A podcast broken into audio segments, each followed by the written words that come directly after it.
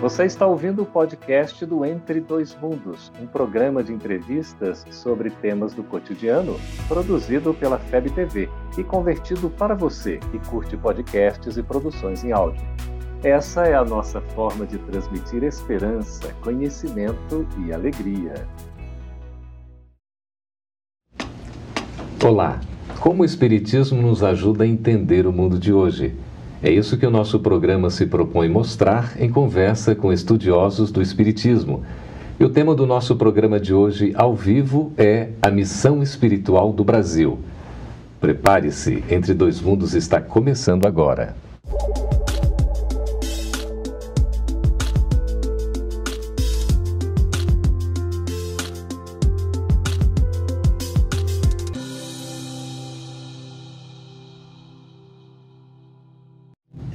O Brasil tem uma missão espiritual? É de fato a pátria do Evangelho, o coração do mundo? Para conversar sobre esse tema tão importante e instigante, estamos recebendo aqui ao vivo nos estúdios da FEB TV em Brasília as presenças do presidente da FEB, Jorge Godinho. Seja bem-vindo, Godinho. Muito obrigado e obrigado pela oportunidade de conversar sobre esse tema tão importante. E também Maíse Braga, palestrante espírita. Seja bem-vinda, Maíse. Obrigada, meu amigo. Para a gente começar a conversar, o que, que significa, afinal de contas, Godinho, essa ideia ou essa possível pretensão de uma missão espiritual? Nós devemos considerar que, quando vemos a história, todos os países tiveram suas missões.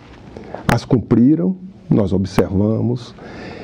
E também, por que não o Brasil ter uma missão? É natural que ela é identificada como sendo uma missão espiritual, tem a sua peculiaridade e talvez diferença das missões que foram até então atribuídas a outros países. O Brasil seria, nesse caso, mais especial por ter essa missão espiritual? Eu acho que conforme os espíritos há muito tempo falam, Jesus pretendeu realmente colocar aqui algo diferente para o futuro. E eu percebo que muita gente diz: ah, nós seremos, quem sabe, o país mais poderoso do mundo um dia.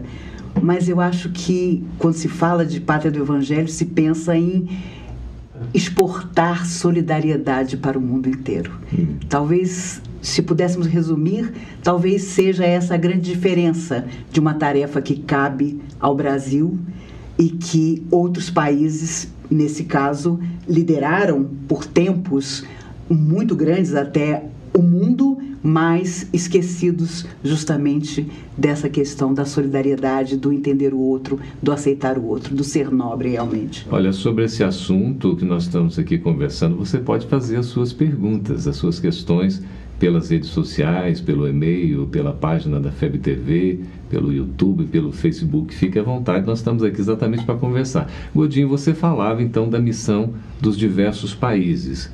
Com o Brasil é algo mais específico em termos espirituais, mas está dizendo que isso significa em termos de solidariedade. Uma pergunta que a gente necessariamente precisa fazer, afinal de contas, nós estamos cumprindo essa missão? Olha, o cumprimento da missão é realmente uma questão a par, mas eu gostaria antes de lembrar, para não ficar ideia de privilégio. Uhum. A Terra tem um governador. O governador da Terra é o Cristo.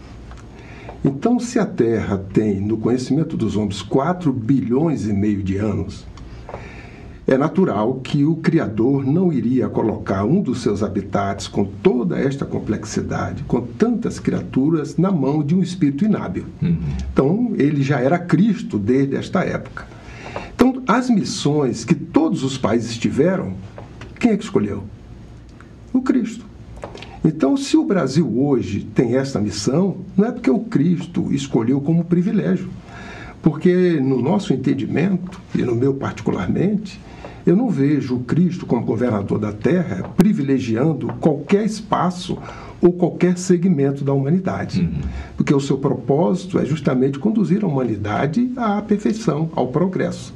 E é natural para que isso seja feito que haja em determinada circunstância a preponderância ou a escolha de um grupo de espíritos ou de uma determinada de um determinado país para que cumpra uma tarefa mas num programa muito mais, eu diria assim, extenso, cósmico, uhum. que você verifica apenas um segmento em um determinado momento. Nós temos, no caso aí, Jesus como governador espiritual da Terra, mas também há, Maíse, um espírito designado para ser o protetor de cada país? Eu acredito que sim.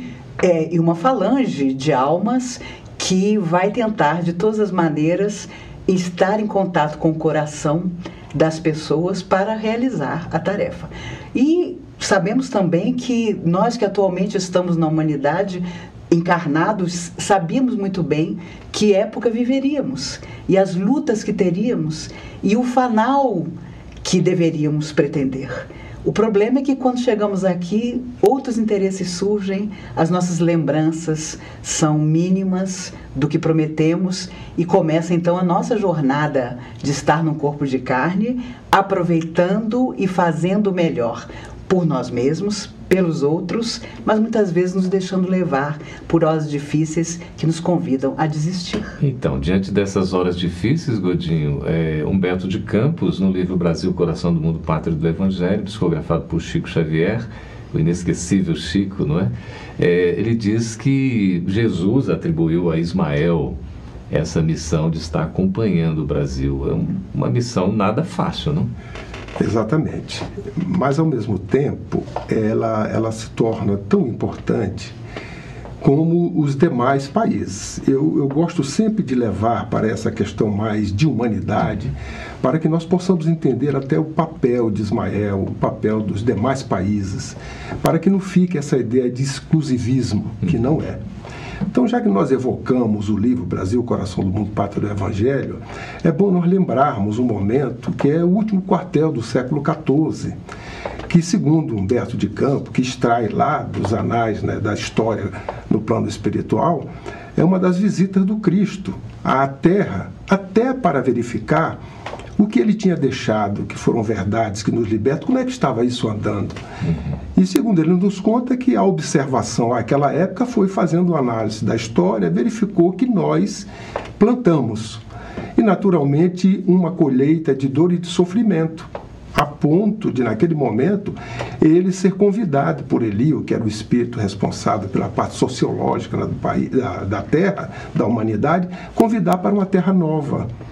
E aí é onde ele vem para poder aqui, chegando justamente nas terras que hoje é o Brasil, é quando ele verifica. Por quê? Ao sair da Europa, eles vão primeiro para a parte do hemisfério norte hum. onde ele observa os silvícolas, observa toda aquela beleza natural da época, que é inexplorada né, pelos europeus, e ele solicita onde são os locais aqui na Terra onde se vê o símbolo, que era justamente o símbolo da cruz, hum. o símbolo do cordeiro que ele tinha deixado. É convidado, quando chega nesta aqui, eu implantarei o meu evangelho, saindo da Palestina. Lembro-me de quando ele dizia de que é necessário que nós coloquemos vinho novo num odre que não tenha vinho velho. Uhum. É? Então, o que é que acontece? Podemos comparar a Europa, velho mundo, com todos os atavismos, necessitaria de um odre que estivesse vazio para chegar um novo. Nada melhor do que o mundo, tanto que foi chamado de mundo novo. Uhum. E aí o Brasil, a partir deste instante, teve um trabalho. Porque, segundo nos fala Humberto de Campos, naquele instante ele designou Elio para reencarnar, para nascer com um papel que veio ser do Henrique de Sagres, que nós sabemos o papel que ele fez, né? Para as descobertas. Certo. E a partir daí vem todo esse processo que a história nos conta, até a descoberta, quando os homens comemoravam aqui na Terra a descoberta do país, no plano espiritual também isso acontecia. Foi nesse momento que ele, dentre uma assembleia de espíritos que com ele trabalhava, ele escolhe Ismael para poder fazer esse trabalho. E naturalmente escolheu o espírito que tinha condições, mas não quer dizer que Ismael era o melhor de todos que ali estavam, porque as outras nações, os outros países também tinham os responsáveis. Uhum. Ali é ressaltado porque era um ambiente novo, era uma terra nova, precisaria, não é, vamos dizer assim, de um governador, que na realidade não é, é. porque quando ele conversa com Ismael, ele diz para Ismael zelar Então Ismael é o zelador do Brasil, né? Que maravilha, né? É, a gente fica aí com essa recomendação para leitura e estudo da obra Brasil Coração vale do Mundo, Pátria do Evangelho, né? Nós estamos aqui, Maís, com a participação é, do Gabriel Spiegel pelo YouTube. Ele diz assim: a execução do projeto Brasil como coração do Evangelho, coração do mundo, remonta ao século XV, século XIV, com a reencarnação de Henrique de Sagres, exatamente o que está colocando aqui o Godinho. Levando em conta que todo o planejamento objetivava a formação de um povo caracterizado por sua mansidão e fraternidade. No século XXI, que nós estamos vivendo agora, estamos em condições ou próximo de iniciar nossa missão maior? Nós temos que esperar que sim. E lembrar que houve momentos em que outros países assumiram essa, esse salto de buscar como disse Gordinho, novos mundos e novas energias que deveriam dar continuidade ao próprio processo de evolução da Terra. Uhum. Então surge Portugal e Espanha, descobrindo mundos novos. Surge depois a Revolução Francesa, que trouxe liberdade, igualdade, fraternidade, mas que num certo momento falhou sobre suas próprias bases, levando terror a tanta gente.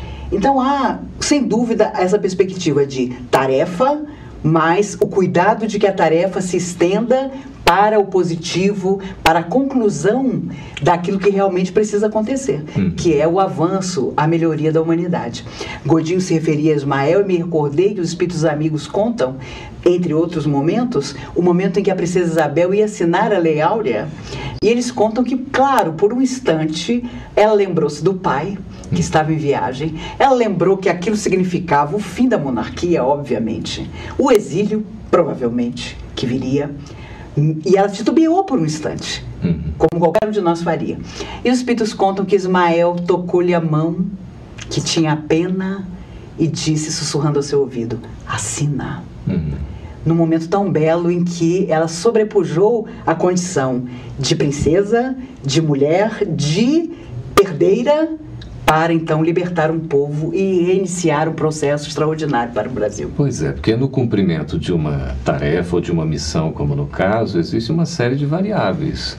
É, que podem interferir, inclusive prejudicar é, o cumprimento não é, Godinho? A gente corre um sério risco de, de repente, não cumprir essa missão de ser o coração do mundo, a pátria do Evangelho? Olha, no meu entendimento, depois que eu li o livro e refleti, reflito até hoje a respeito disto, eu verifico de que o Brasil ele é coração do mundo, pátria do Evangelho, desde o momento que o Cristo deu a Ismael essa atribuição. Porque o próprio livro nos conta que naquele momento, dos degredados, havia um que estava desesperado no meio do mar, já porque ele era inocente, tinha sido condenado e veio ser degradado e abandonado no litoral do Brasil. Então, naquele primeiro momento, Ismael pratica o primeiro ato de caridade, fazendo com que ele chegue novamente à praia, né, sem perceber, mas com a ajuda do alto. Ora, a partir daí, todo o livro ele começa a nos contar nossa história e este trabalho. O que eu imagino é, se o Brasil tem essa missão de coração do mundo, pátria do Evangelho, será que seria lógico o Cristo colocar aqui homens nobres, mulheres nobres, né, toda, todo o país pronto para ele fazer isto? Ou será mais lógico ele colocar os espíritos que ainda estão num processo evolutivo para a construção. Uhum. Então eu respondo dizendo o seguinte: nós estamos nesta construção. Ela depende de nós, depende das nossas escolhas. E as escolhas são plantis com colheitas obrigatórias. Uhum.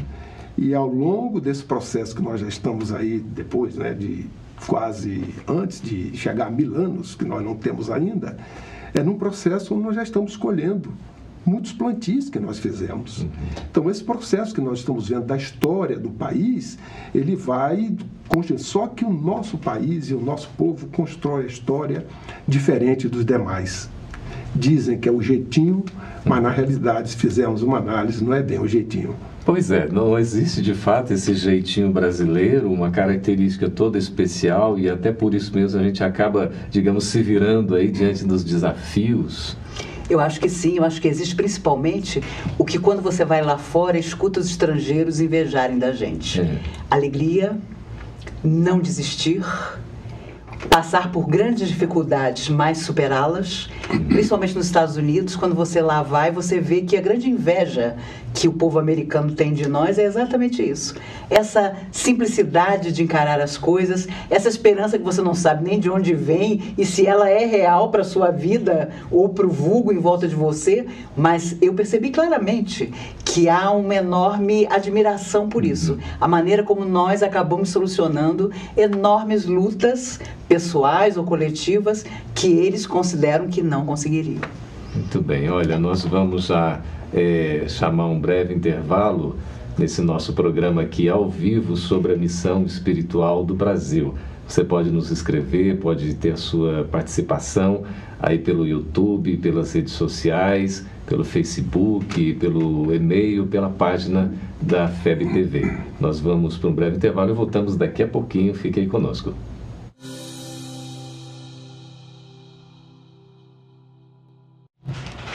Estamos de volta com Entre Dois Mundos ao vivo, conversando sobre a missão espiritual do Brasil. A gente falava, Godinho e Maíse, a respeito desse jeitinho brasileiro, que é toda uma característica especial, mas não deixa de ter aí um planejamento, embora com flexibilidade, não é, Godinho? Ah, devo apenas lembrar um fato, conversando com o homem público do primeiro escalão, ele esteve numa reunião aqui na América Latina e teve uma conversa com empresários. o empresário chamou ele e falou assim: Mas o seu país é diferente. Aí ele imaginou logo, né? É diferente, porque tem carnaval, tem essas coisas todas que são conhecidas no mundo inteiro, é, né? Pelas praias. E foi perguntando, ele dizia, não, nada disso. Né? Ele falou, mas o que você está dizendo que é Ele falou assim, olha, não há país nenhum no mundo que tenha um vizinho, que a fronteira é um rio, que construa neste rio a maior hidroelétrica do mundo e depois metade da hidroelétrica é cedida para o outro país e, além do mais, compra a energia do outro país.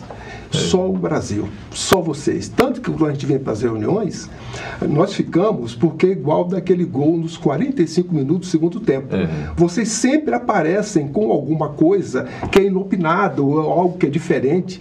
Então, isso é um jeitinho é aquela característica realmente que vem desde a origem, como foi falado. Né? Nós somos formados aí por povos que nos deu essa característica. A nossa diversidade é desde o nascedor. Pois é, perfeito. É, Maíse, nós temos aqui uma participação da Marina Miranda, de Brasília, por e-mail. Ela diz assim: a missão espiritual do Espiritismo está vinculada ao movimento espírita ou diretamente à doutrina? Ou todas as ações no bem proporcionam avanços nessa caminhada?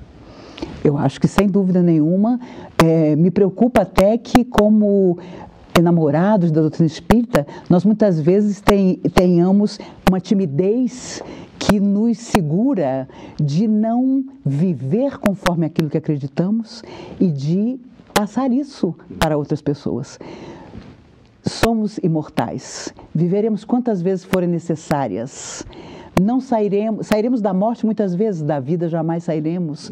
Coisas extraordinárias, crenças profundas que deveriam nos transformar para sempre e com as quais nós ainda temos grande dificuldade, não só de vivê-las, mas de transmiti-las. Essa tarefa é imprescindível, porque as pessoas hoje anseiam pela certeza que a doutrina espírita nos traz, pela fé que nós muitas vezes temos de saber que as horas difíceis existem, mas estão aí para serem superadas, é um tesouro tão grande que eu acho que nós nos sentimos sempre inabilitados a levá-las adiante, embora isso seja necessário, embora as plateias se avolumem em toda parte para ouvir falar sobre isso, sobre o processo evolutivo, sobre como nós estamos aqui simplesmente para fazer o bem e esse é o maior desejo da nossa alma sempre que voltamos. Mas somos tímidos ainda, sem dúvida, na nossa própria transformação e nessa influência que na sociedade nós podemos exercer. Então, nós temos aí a questão da participação individual individual, cada um faz a sua parte, deve fazer. Temos a participação das instituições, não é assim? E não necessariamente só as espíritas, né, Godinho? Claro. Observe bem, na, os dados estatísticos do IBGE de 2010 é, diz que o Brasil é um país cristão. 86,8%, vamos botar 87%, vai ficar aproximadamente, são cristãos no Brasil. Nós somos, no mundo, à época, o segundo, só perdiam para os Estados Unidos. Uhum. Porque talvez a população nossa, comparada com ela dos Estados Unidos, maior do que a nossa, dá essa diferença. Mas o Brasil é um país cristão. Por isto que Ismael, na sua primeira comunicação dada no Grupo Confúcio do ano de 1873, ele começa dizendo assim: que a missão do Brasil é cristianizar. E isto vem justamente ao encontro do que a Maísa está dizendo. Porque cristianizar nós não somos ainda. Então nós verificamos uma leitura edificante que a doutrina espírita nos traz, o que os cristãos estão procurando seguir, que é justamente o ensinamento de Jesus, e fica incoerente você tomar conhecimento de algo, abraçar aquilo e você permanecer como você é, a não ser que tudo aquilo que você está lendo você já pratique, uhum. que não é o nosso caso. É. É? Então, por exemplo, saber que o egoísmo não é bom e eu continuar sendo egoísta. É um contrassenso. É um contrassenso. Não vale nem a é. pena ler mais nada, porque não tem é. proveito disto, não é? E a gente é convidado a essa transformação, né? Exatamente. né? A Kelly, de Vitória no Espírito Santo, por e-mail, pergunta o seguinte. Como explicar à luz da doutrina os momentos de caos e desequilíbrio da paz pela qual aqui ela coloca né, o Espírito Santo e outros estados estão passando, Maíse? Você sabe, é, a vida cobra todas as atitudes, todas as decisões, seja pessoal, nossa, também dos homens públicos, também daqueles que dirigem o país temporariamente, porque todo poder é vão, a não ser que ele seja em benefício da maioria. E isso é muito difícil porque as pessoas estão vivendo pessoalmente dramas, situações dolorosas, não sabem como agir com suas energias, com a sua tristeza, com o seu desejo de desistência e muitas vezes quando elas não são conduzidas positivamente, elas naturalmente desabafam de forma até violenta. Assim como a luz pode capitanear muitas coisas, muitos corações, a sombra também trabalha. E muitas vezes faz com que as pessoas achem que vão reivindicar dignamente, é claro, seus direitos, mas de uma forma menos nobre e causando convulsões sociais. E é preciso cuidado com isso, porque são energias que se propagam, são desânimos que se tornam muito grandes e acabam como um rastilho de pólvora, trazendo às vezes consequências difíceis de serem corrigidas depois. O que fazer, Godinho, para resolver uma situação tão delicada dessa? Olha, tem que se ter escolhas tudo na vida são escolhas. Para fazer essas escolhas, tem que se ter algum método, alguma maneira, porque se eu fizer uma escolha simplesmente por fazê-la, eu posso incorrer em erro. Então, nós observamos que a vida tem, tanto na física quanto na lei moral, uma lei que é dita de causa e efeito ou a lei de ação e reação. O que nós observamos hoje, nós estamos identificando o efeito ou seja, estamos sendo reativos. Se analisarmos todo o passado que trouxe este efeito, nós vamos encontrar várias causas. E é como a Maísa falou, nós vamos encontrar responsabilidades individuais e coletivas da sociedade, dos homens públicos e de eu, de você, de todos nós como indivíduos. Se este fato ele foi encarado simplesmente com a resolução dos anseios que são colocados, nós vamos continuar os mesmos. Porque é um fato que nós temos que analisar, atender aquilo que estão procurando uhum. é, nos seus anseios, mas ao mesmo tempo analisá-lo. É preciso atuar na causa. Com seriedade, para que nós evitemos a recorrência. Uhum. Senão, dentro em breve, haverá algo semelhante. Então, é um momento de amadurecimento. É um momento que nós passamos que, se soubermos administrar isso muito bem, nós cresceremos como nunca.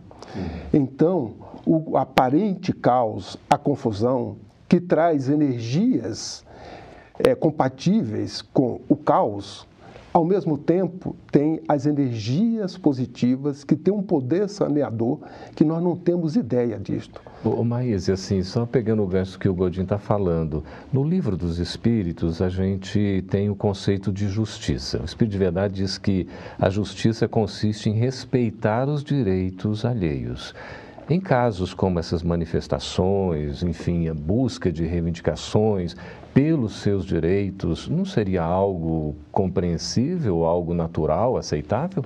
Sem dúvida, e acho que a sociedade hoje aprende maduramente a cobrar. O problema é a maneira como. O livro dos Espíritos também fala da lei da destruição, que às vezes é necessário o conflito, mas sempre no, no objetivo da do prosperar. Eles, inclusive os espíritos, quantas vezes citaram, por exemplo, Napoleão Bonaparte, que tinha uma tarefa, Sim. mas não a de deixar ao longo dos anos tantas viúvas e órfãos. Uhum. A técnica, a maneira que ele usou era guerra, era espoliação. No entanto, até hoje a sociedade o vê como um grande homem, um estrategista, mas na solidão de Santa Helena os espíritos contam que ele reviu a própria existência e chorava amargamente pelas visões espirituais que tinha da verdadeira nobreza e poder que deveria ter exercido. E as escolhas que fez. Né? Exatamente. Olha só, nós já vamos chamar aqui um outro intervalo, o nosso tempo está passando, a participação está ocorrendo, a gente agradece, depois vamos prosseguir aqui, a gente volta daqui a pouquinho.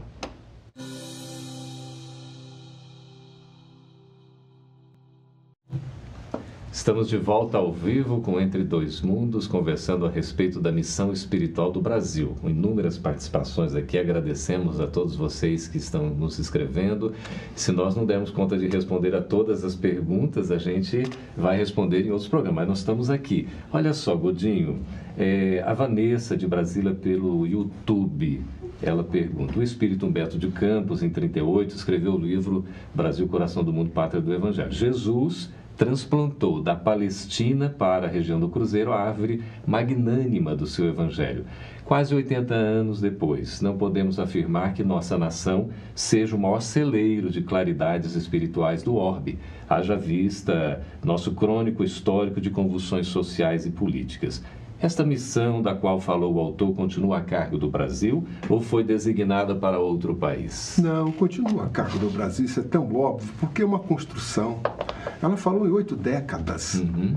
Oito décadas, o que significa para uma missão tão gigante quanto esta? Essa missão, o Brasil será, o será não, é e será, porque essa construção já iniciou, o celeiro justamente luminoso para a humanidade. Para isto é necessário que a Vanessa, que o Godinho, que todos nós façamos o nosso papel nos cristianizando. Uhum. Ou seja, vivenciando aquilo que o Cristo colocou.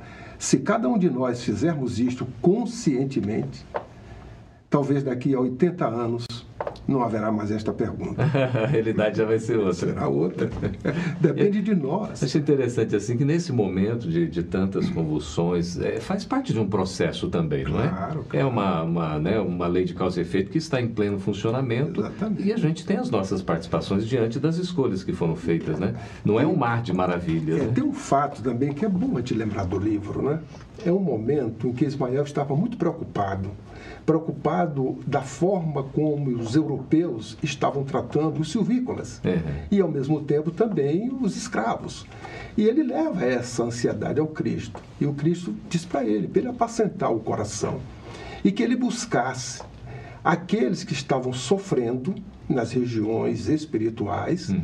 mas que já eram arrependidos, e convida ele a fazer. Ele sai, vai realmente a essas regiões, desfralda a sua bandeira, Deus, Cristo, Caridade, e recolhe aqueles espíritos arrependidos para trabalhar com ele na construção desse Brasil, coração do mundo, para o Evangelho. Que maravilha. Então, quem somos nós? É, somos esses espíritos. A única diferença é que nos arrependemos para não cometer mais equívocos. É. Mas somos esses que estamos construindo isto.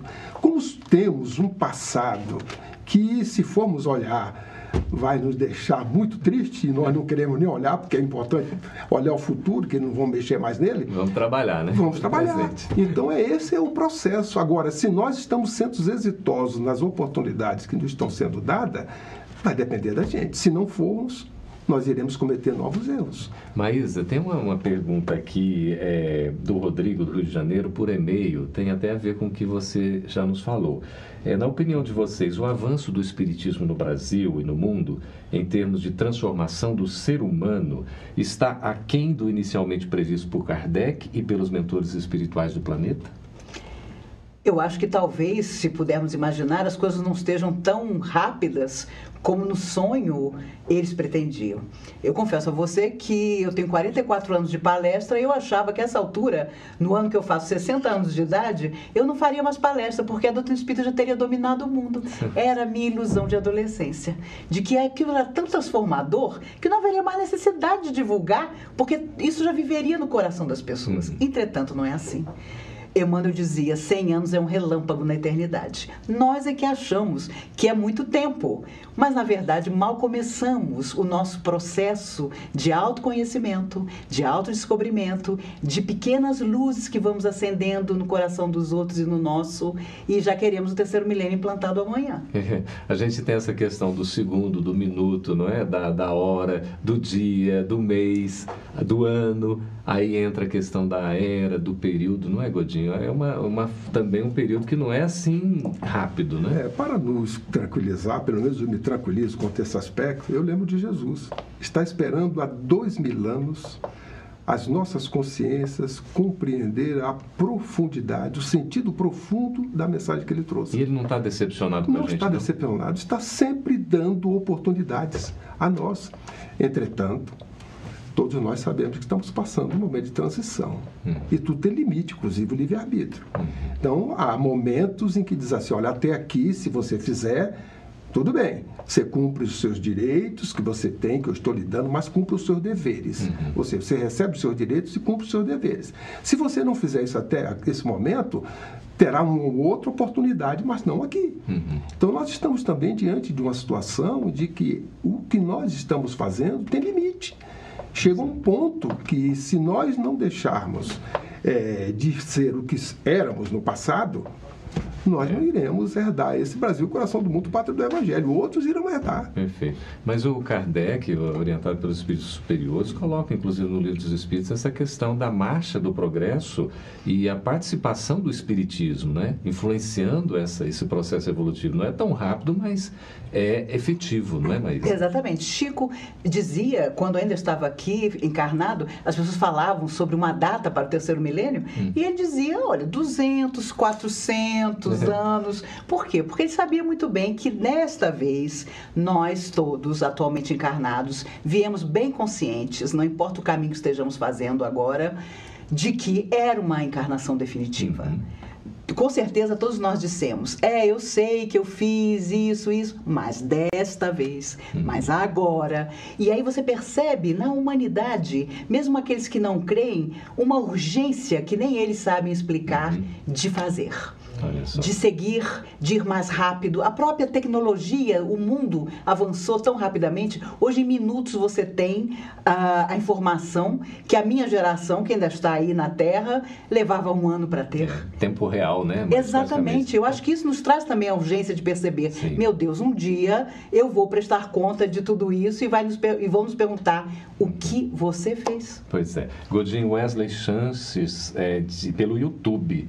Ele diz assim: Olá, amigos da FEB, sou de São Paulo e tenho uma dúvida. Se nossa missão é espalhar o Evangelho e a palavra de Cristo para o mundo, por que existe tanta intolerância religiosa em nosso país? Pelas nossas imperfeições. Porque o Evangelho, ele é universal. O Evangelho, ele traz as verdades divinas. Ele não é propriedade de nenhuma religião. O Jesus não deixou nenhuma religião, ele deixou as verdades. Então, quando você fala de imortalidade, que ele provou depois, quando aparece no terceiro dia e várias vezes, é de quem isso? Isso é da humanidade, é das criaturas. O livro que é o primeiro livro da codificação, que é o resgate do Evangelho aos dias de hoje, de maneira na sua pureza, na sua pulcritude, nós observamos que o nome dele é Livro dos Espíritos. Uhum. Espíritos somos todos nós, criaturas do Criador. Então, este é um livro da humanidade. Destinado para todos nós. Para todos nós. Né? Então, nós estamos diante dessa grande oportunidade de ter essa compreensão uhum. da mesma forma que Jesus tem. A compreensão do Cristo é a humanidade. Pois é. Se nós fazemos gente. parte dela, nós também devemos pensar assim, uhum. não em segmento ou diferenças, porque o Espírito ele tem uma indumentária quando encarnado. Essa indumentária dá diferenças, mas nós somos criaturas do Criador, uhum. né? somos o princípio inteligente. Então não há necessidade de nós nos vincularmos a esse estereótipo que é a indumentária que nós vestimos uhum. e ir procurando nestas diferenças aquilo que não deve ser procurado. O que deve ser procurado na diferença é a soma que ela traz. Uhum. Esse é o ideal, né, Gordinho? A diferença soma, desde que nós a vemos dessa forma. Olha aqui, mas o Paulo André Nobre pelo YouTube. A pátria do Evangelho está no Brasil ou nos brasileiros? Eu acredito que nos brasileiros, no coração de todos nós, que somos os europeus de ontem, os romanos de ontem, os bárbaros de ontem, pedindo, implorando para estar aqui numa terra nova para nossa alma, buscando coisas novas. Em dezembro, eu estive em Santa Catarina para palestras e fui visitar uma fábrica de cristal murano. E você fica horas ali e os trabalhadores que lá estão explicam a você o processo de criar aquela beleza toda. As horas de forno, Cada um deles tem uma tarefa específica, às vezes mínima, mas que se não existisse, o cristal não surgiria. Eu fiquei impressionada com a capacidade de trabalho do povo brasileiro. Havia ali senhores aposentados há 10, 19 anos que continuavam trabalhando por amor àquilo. Então eu fiquei pensando, meu Deus, somos uma força tamanha, somos tão extraordinários, como que nós podemos desanimar? E se porventura temos no poder representantes que não consideramos que sejam os ideais para o nosso ideal de luta, de trabalho, de renovação, vamos mudar isso? Fazer melhores escolhas. Sem dúvida nenhuma. Olha só, Godinho, o Heraldo Nascimento pelo YouTube pergunta o seguinte: se somos a pátria do Evangelho e temos essa consciência, conforme a gente vem comentando, por que tanto acanhamento por parte dos irmãos em falar, debater e principalmente em acolher os simpatizantes da doutrina? Olha, veja bem, eu não diria que tenha acanhamento, porque quem conhece o Evangelho que realmente é tocado por ele, não se acanha em divulgá-lo. Talvez haja um equívoco raciocinando-se que a divulgação seja fazer proselitismo. A maior divulgação daquele que é cristianizado ou que quer evangelizar é o seu exemplo. Uhum. São as suas atitudes, os seus atos. E isto é que impressiona. Isso é o que, podemos dizer, contamina no bom sentido. Nós só lembramos de Jesus até hoje pelos seus exemplos. Somente por isso. O mas a gente não poderia dizer, mas como está lá no Livro dos Espíritos, a questão da situação atual do mundo também não é decorrente é, de uma espécie de timidez dos bons? Olha, eu não vejo assim. Eu não vejo que seja a timidez dos bons. Os bons, algumas, são características. Porque os que não são bons também têm tímidos. Uhum. É uma característica de cada ser humano ao longo dos seus legados, dos seus atavismos, das suas experiências. Mas quem realmente é bom, pratica o bem, ele divulga o bem. Ele vive, né? Ele vive o bem. E se for necessário ele falar sobre o bem, ele fala sobre o bem. Uhum. O que nós precisamos fazer é ter coragem e a ousadia de vivenciar o Evangelho. A única coisa que nós observamos é que somos corajosos, somos ousados, mas nós temos um grande problema. No passado, usamos essas duas virtudes sem o Evangelho. Hum. Hoje, quando temos o Evangelho e queremos ser corajosos e audaciosos, esse atavismo nos fala, porque nos marcou.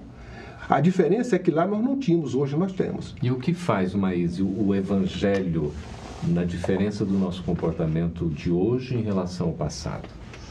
Acho que hoje, como almas eternas, acho que nós temos mais maturidade para as nossas escolhas, que às vezes são erradas. Eu sou uma perturbada que há 44 anos encontrou guarida na doutrina espírita para equilibrar-se. E digo a você, acho sim que somos tímidos, que não somos ousados e muitas vezes a pessoa desequilibrada é ousada. O próprio desequilíbrio às vezes a torna arrojada. Jesus foi o mais ousado de todos. Eu e o Pai somos um. Uma coragem né, enorme. Absoluta, sabendo muito bem que estava contrariando todos os interesses possíveis e imagináveis. Hum. Mas a verdade estava com ele.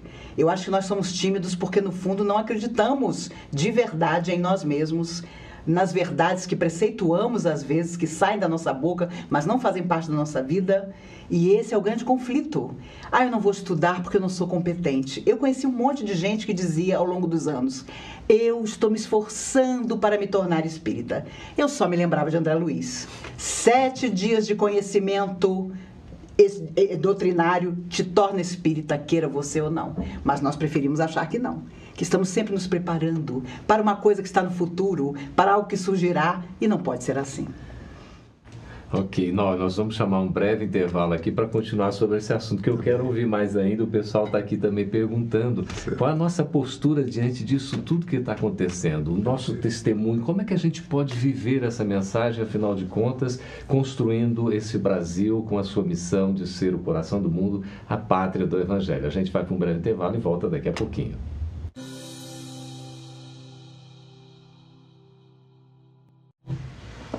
Estamos de volta com Entre Dois Mundos, conversando a respeito da missão espiritual do Brasil. Na oportunidade, estamos recebendo aqui Godinho, o presidente da Federação Espírita Brasileira, Jorge Godinho, e também a palestrante espírita Maíse Braga. Nós temos aqui a pergunta que vem de Belém do Pará pelo YouTube, é do Gustavo Seabra. Godinho, para cumprir a missão espiritual, não precisamos da consciência social e da realidade política do país para evitar as ideias materialistas destrutivas? Exatamente. É uma construção coletiva que conta com todos. Não só aqueles que podemos dizer os religiosos, mas com todos que atuam em todas as áreas do saber, neste país como no mundo. Se nós temos que construir isso, é necessário que haja essa consciência essa consciência coletiva. Não que todos tenham a mesma religião, o abraço o mesmo credo. Não é isto. É que todos nós tenhamos a consciência de sermos espíritos imortais. No dia que nós tivermos esta consciência, porque mesmo a espírita, sabemos, mas nem sempre temos a consciência. Sei que sou imortal, mas as minhas ações não correspondem a esta coerência. Então, é algo que nós devemos demonstrar, porque o próprio Estado brasileiro ele é laico, ele não é materialista. Materialistas são as opções que aqueles que fazem na sua vida pública como cidadão, como também cristãos são aqueles que fazem ou qualquer outro credo religioso. Uhum. Mas nós precisamos ter essa consciência. Para isso é necessário essa conscientização que estamos caminhando, infelizmente, pela dor e pelo sofrimento, que poderíamos ter outro caminho. Uhum. Mas esse foi o que nós escolhemos. E estamos diante da grande oportunidade de, diante da dor, passarmos por ela sem sofrimento, entendendo por que estamos passando pela dor, resignando-nos diante dela, mas tendo comportamentos adequados. Porque se eu, cidadão, vou dirigindo e eu vejo que tem uma fila de carro e do lado direito está tudo livre e eu entro no lado direito, passo, quando chega lá na frente eu fico forçando, entrando, dando o sinal e alguém vai liberar para eu entrar, será que eu estou agindo e construindo esse país que eu tanto adoro, é. que talvez eu esteja vendo o cisco no olho do outro e a trave no meu. Não estou fazendo. É nos mínimos detalhes que nós temos que nos comportar. Nossa responsabilidade, não é? é Maíse, nós temos aqui a pergunta do, da Jonathan Alano, Florianópolis, pelo YouTube. Chico falou sobre uma data limite para as mudanças terrestres que terminaria em 2019, alguma coisa assim. Tendo em vista a verdade nessas declarações, qual será o papel do Brasil? andar rápido demais, porque 2019 é amanhã. As pessoas questionam com razão certas datas que dizem que Chico colocou, porque eu acho que, uh, dependendo da circunstância em que isso foi dito, não foi bem entendido. Uhum. Porque imaginar também que uma grande tragédia mundial nos unirá a todos é muito triste. E infelizmente o egoísmo do homem atualmente é tamanho que imaginamos que só algo que nos atinja a todos nos tornará realmente solidários. Hum. Eu acho que isso a espiritualidade não pretende. Pretende sim que de uma vez por todas nós aprendamos que é preciso servir, amar, mudar a nós mesmos, mudando a vida em torno de nós, não importa a data. Aliás, nós já estamos atrasadíssimos, não é? é? E eu me lembro muito do Divaldo, que gosta de dizer nas palestras dele uma grande verdade: Jesus é o amor não amado sempre. Porque nós sempre estabelecemos as nossas condições para nossa própria felicidade, achamos que temos a solução para a felicidade alheia, inclusive. Uhum. O que nós não consideramos que seja da nossa afinidade, nós não aceitamos. E aí surgem todas as intolerâncias, não só a intolerância religiosa. Então há tanto a fazer portas adentro da nossa alma até 2019 que eu confesso a você que se eu acreditar nisso, eu estou preocupadíssima, vou correndo para casa tomar uma providência agora. Tomara que a gente tenha mais tempo, né? De qualquer maneira, temos que agir. Olha a Ana Cris da Suíça pelo YouTube aqui. É, muito obrigada à Federação Espírita Brasileira por nos proporcionar este programa especial ao vivo. A gente que agradece aí, gratidão, abraços a Ana Cris e a todos que estão nos acompanhando. Godinho, o Braulio Adenis, pelo YouTube, pergunta o seguinte: qual as perspectivas para as mocidades espíritas em todo o país hoje? Qual deve ser o apoio dos centros a fim de interagir com mais ênfase com os jovens espíritas? Nós temos que encarar todos como espíritos imortais. A mocidade, esta que está surgindo aí, e a própria juventude, nós devemos encará-lo desta forma, no meu entendimento. Porque a idade cronológica, ela não vai corresponder ao amadurecimento espiritual.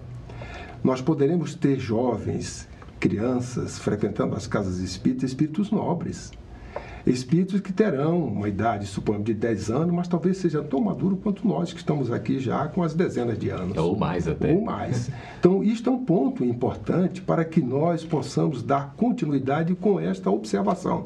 O que nós não podemos é dar descontinuidade. É não, na casa espírita, você não proporcionar a estes que estão chegando as condições para que eles possam entender a mensagem do Evangelho e procurar vivenciá-la. Se você interrompe isso, você está fazendo um desserviço. Mas enquanto eles existem, nós devemos mudar o nosso pensamento para porque sabemos que espíritos nobres estão encarnados, vão chegar na casa espírita, como também em outros locais. Tanto é verdade, se nós fizermos as pesquisas hoje nas redes sociais, quantas crianças estão deixando os adultos boquiabertos, hum. ensinando-os, ou ao mesmo tempo deixando interrogações enormes, cegos, tocando aí sinfonias que nem o próprio autor conseguia tocar. Jovem com 9 anos de idade, numa universidade nos Estados Unidos, é? dizendo assim: Eu quero ser astrofísico para provar a existência de Deus. E muitos e muitos outros exemplos que já estão nos lares. É uma geração nova que nós devemos estar atentos para que nós, principalmente, não sejamos aqueles que falemos, mas além de falar, testemunhemos, porque eles vão nos cobrar isto. Nós temos aqui, Maíse, é, Amarildo Ataíde, de João Pessoa, na Paraíba, pelo YouTube. Ele pergunta assim: Como ser ousado em divulgar a doutrina espírita e não se igualar às religiões mais tradicionais. Na minha visão, esta doutrina veio para ser diferente, até mesmo em sua divulgação. É verdade. Talvez ousadia seja uma coisa de que nós precisemos pela verdade que nós, que na verdade mudou a vida de todos nós. As religiões outras estão também correndo atrás. O Papa que aí está está tocando em temas que eram considerados absolutamente uh, invisíveis, mas ele sabe muito bem que ele está falando para o coração de bilhões de católicos E eu me lembro do Chico sempre dizendo: Meu Deus, abençoados os nossos irmãos católicos, o que seria de nós se não fossem eles? Abençoados os nossos irmãos evangélicos, o que seria de nós se não fossem eles? Porque, na verdade, doutrina espírita nos faz entrar numa universidade mais rigorosa, em que nós percebemos que temos sido frouxos com nós mesmos em vidas que se passaram e que agora é preciso a verdadeira disciplina. Godinho falava muito bem dos jovens e é preciso você deixar o seu suor dentro da casa espírita para amá-la. através das mocidades, a gente aprende isso desde sempre numa campanha de Souza, numa divulgação em palestras que os jovens façam. Na minha época de garota já existia isso. O jovem tem dificuldade com a direção da casa, faça propostas de trabalho, porque eu sempre aprendi que quando uma casa tem dificuldades, mas a mocidade vai firme, o futuro existe quando a casa vai muito bem, mas não existe mocidade, então o futuro não existe. Pois é. Godinho, você também estava falando nessa questão né, do próprio exemplo, a necessidade da gente vivenciar a mensagem. Ah, o principal fator de divulgação não seria exatamente o nosso exemplo de vida? Exatamente. Se nós amamos Jesus e o desejo dele é regenerar a humanidade, e nós fazemos parte da humanidade, o maior presente que nós damos para ele é a nossa autorregeneração. Então, a, o esforço que nós fazemos beneficia-nos e contribui com o objetivo dele, que é de regenerar a humanidade. Porque se nós assim não fizermos, nós queremos fazer o outro o que nós não podemos fazer. Porque ninguém faz pelo outro o que só o outro pode fazer. Então nós fazemos por nós. Certo. Paulo Sérgio Moro, pelo YouTube, pergunta assim: Maíse, se o Espiritismo vai ajudar a marcha do progresso, e somos poucos espíritas ainda, levaríamos com isso muito tempo para ser o futuro das religiões e atingir o povo brasileiro? Eu acho que aquilo que os espíritos sempre falaram através dos missionários, do Chico inclusive, de que um dia nos reuniríamos todos no mesmo ideal que Jesus preceituou da caridade essas diferenças que são tão pequenas ainda hoje, mas que ainda nos separam, com certeza desaparecerão. Por esse grande nível de necessidade de sermos solidários, de descobrirmos a nós mesmos no outro e de saber que solitários jamais chegaremos a lugar nenhum. E por isso surgiram, em certa época da humanidade, as ONGs, surgiram os movimentos sociais que, de forma equilibrada, deveriam nos levar a conquistas, sim, materiais, mas principalmente a esse nível ideal de solidariedade que foi a proposta de Jesus e que deve ser o nosso fanal para sempre. Nós temos aqui pelo Facebook, Godinho, uma mensagem Ave Maria, que diz assim: A nossa transformação é, se dá na casa espírita é só isso? Não, não. A nossa transformação, a não ser que esteja dizendo que a casa espírita é o seu interior. Uhum. Se o meu interior eu chamo de casa espírita, está correto. Agora, se a casa espírita é a instituição, não. Não se dá só ali. Não. A grande transformação se dá dentro de nós. Ponto. É simples não dá no exterior. A casa espírita é o local onde nós iremos nos alimentar. Por isso que a casa espírita é uma oficina, é um hospital, é um local de trabalho, é? É, um, escola, é uma escola onde nós estamos. Então, tudo isso nos conduz a buscar neste ambiente o reabastecimento para que o nosso interior realmente ele seja acolhido e a partir daí nós vivenciarmos isto que está dentro de nós. Olha só, eu queria já para encerrar, o nosso tempo já está esgotado. É uma pergunta que surgiu aqui por vários é, dos nossos amigos que estão nos acompanhando. É, o que é que nós podemos fazer? Pedir uma resposta breve, a pergunta é complicada. O que nós podemos fazer para colaborar nesse processo do cumprimento da missão espiritual do Brasil?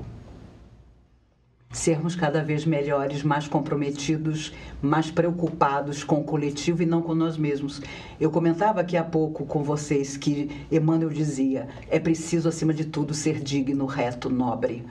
E ele dizia também: ama e obterás a benção do amor. Existe sempre uma condição para que nós consigamos realizar os nossos sonhos. Que o nosso sonho seja realmente sermos melhores, mais felizes, fazendo os outros felizes, e nós estaremos, sem dúvida nenhuma, cumprindo essa transformação que, malgrado a nossa própria vontade e os nossos defeitos, vai acontecer. Eu diria na autoiluminação, cumprindo a lei áurea. Sempre desejar ao outro o que eu quero para mim. Aí nós vamos prosseguir muito bem. e vamos estar plantando cada vez mais sementes para o mundo de regeneração. Exatamente. Godinho, muito obrigado por sua presença. Obrigado pelo convite, eu que agradeço. Agradeço também, Maís, a sua participação. Obrigado, meu amigo. E agradecemos aqui a participação de todos vocês que nos escreveram, sugeriram, nos estimularam, enfim, nós estamos juntos sempre nesse trabalho da divulgação do Espiritismo, do Evangelho de Jesus. Muito obrigado pela companhia e até o próximo Entre Dois Mundos. Essa é uma produção da Federação Espírita Brasileira. Para saber mais, siga arroba FebTV Brasil no YouTube, Facebook e Instagram. Ative o sininho para receber as notificações e ficar por dentro da nossa programação. Até a próxima!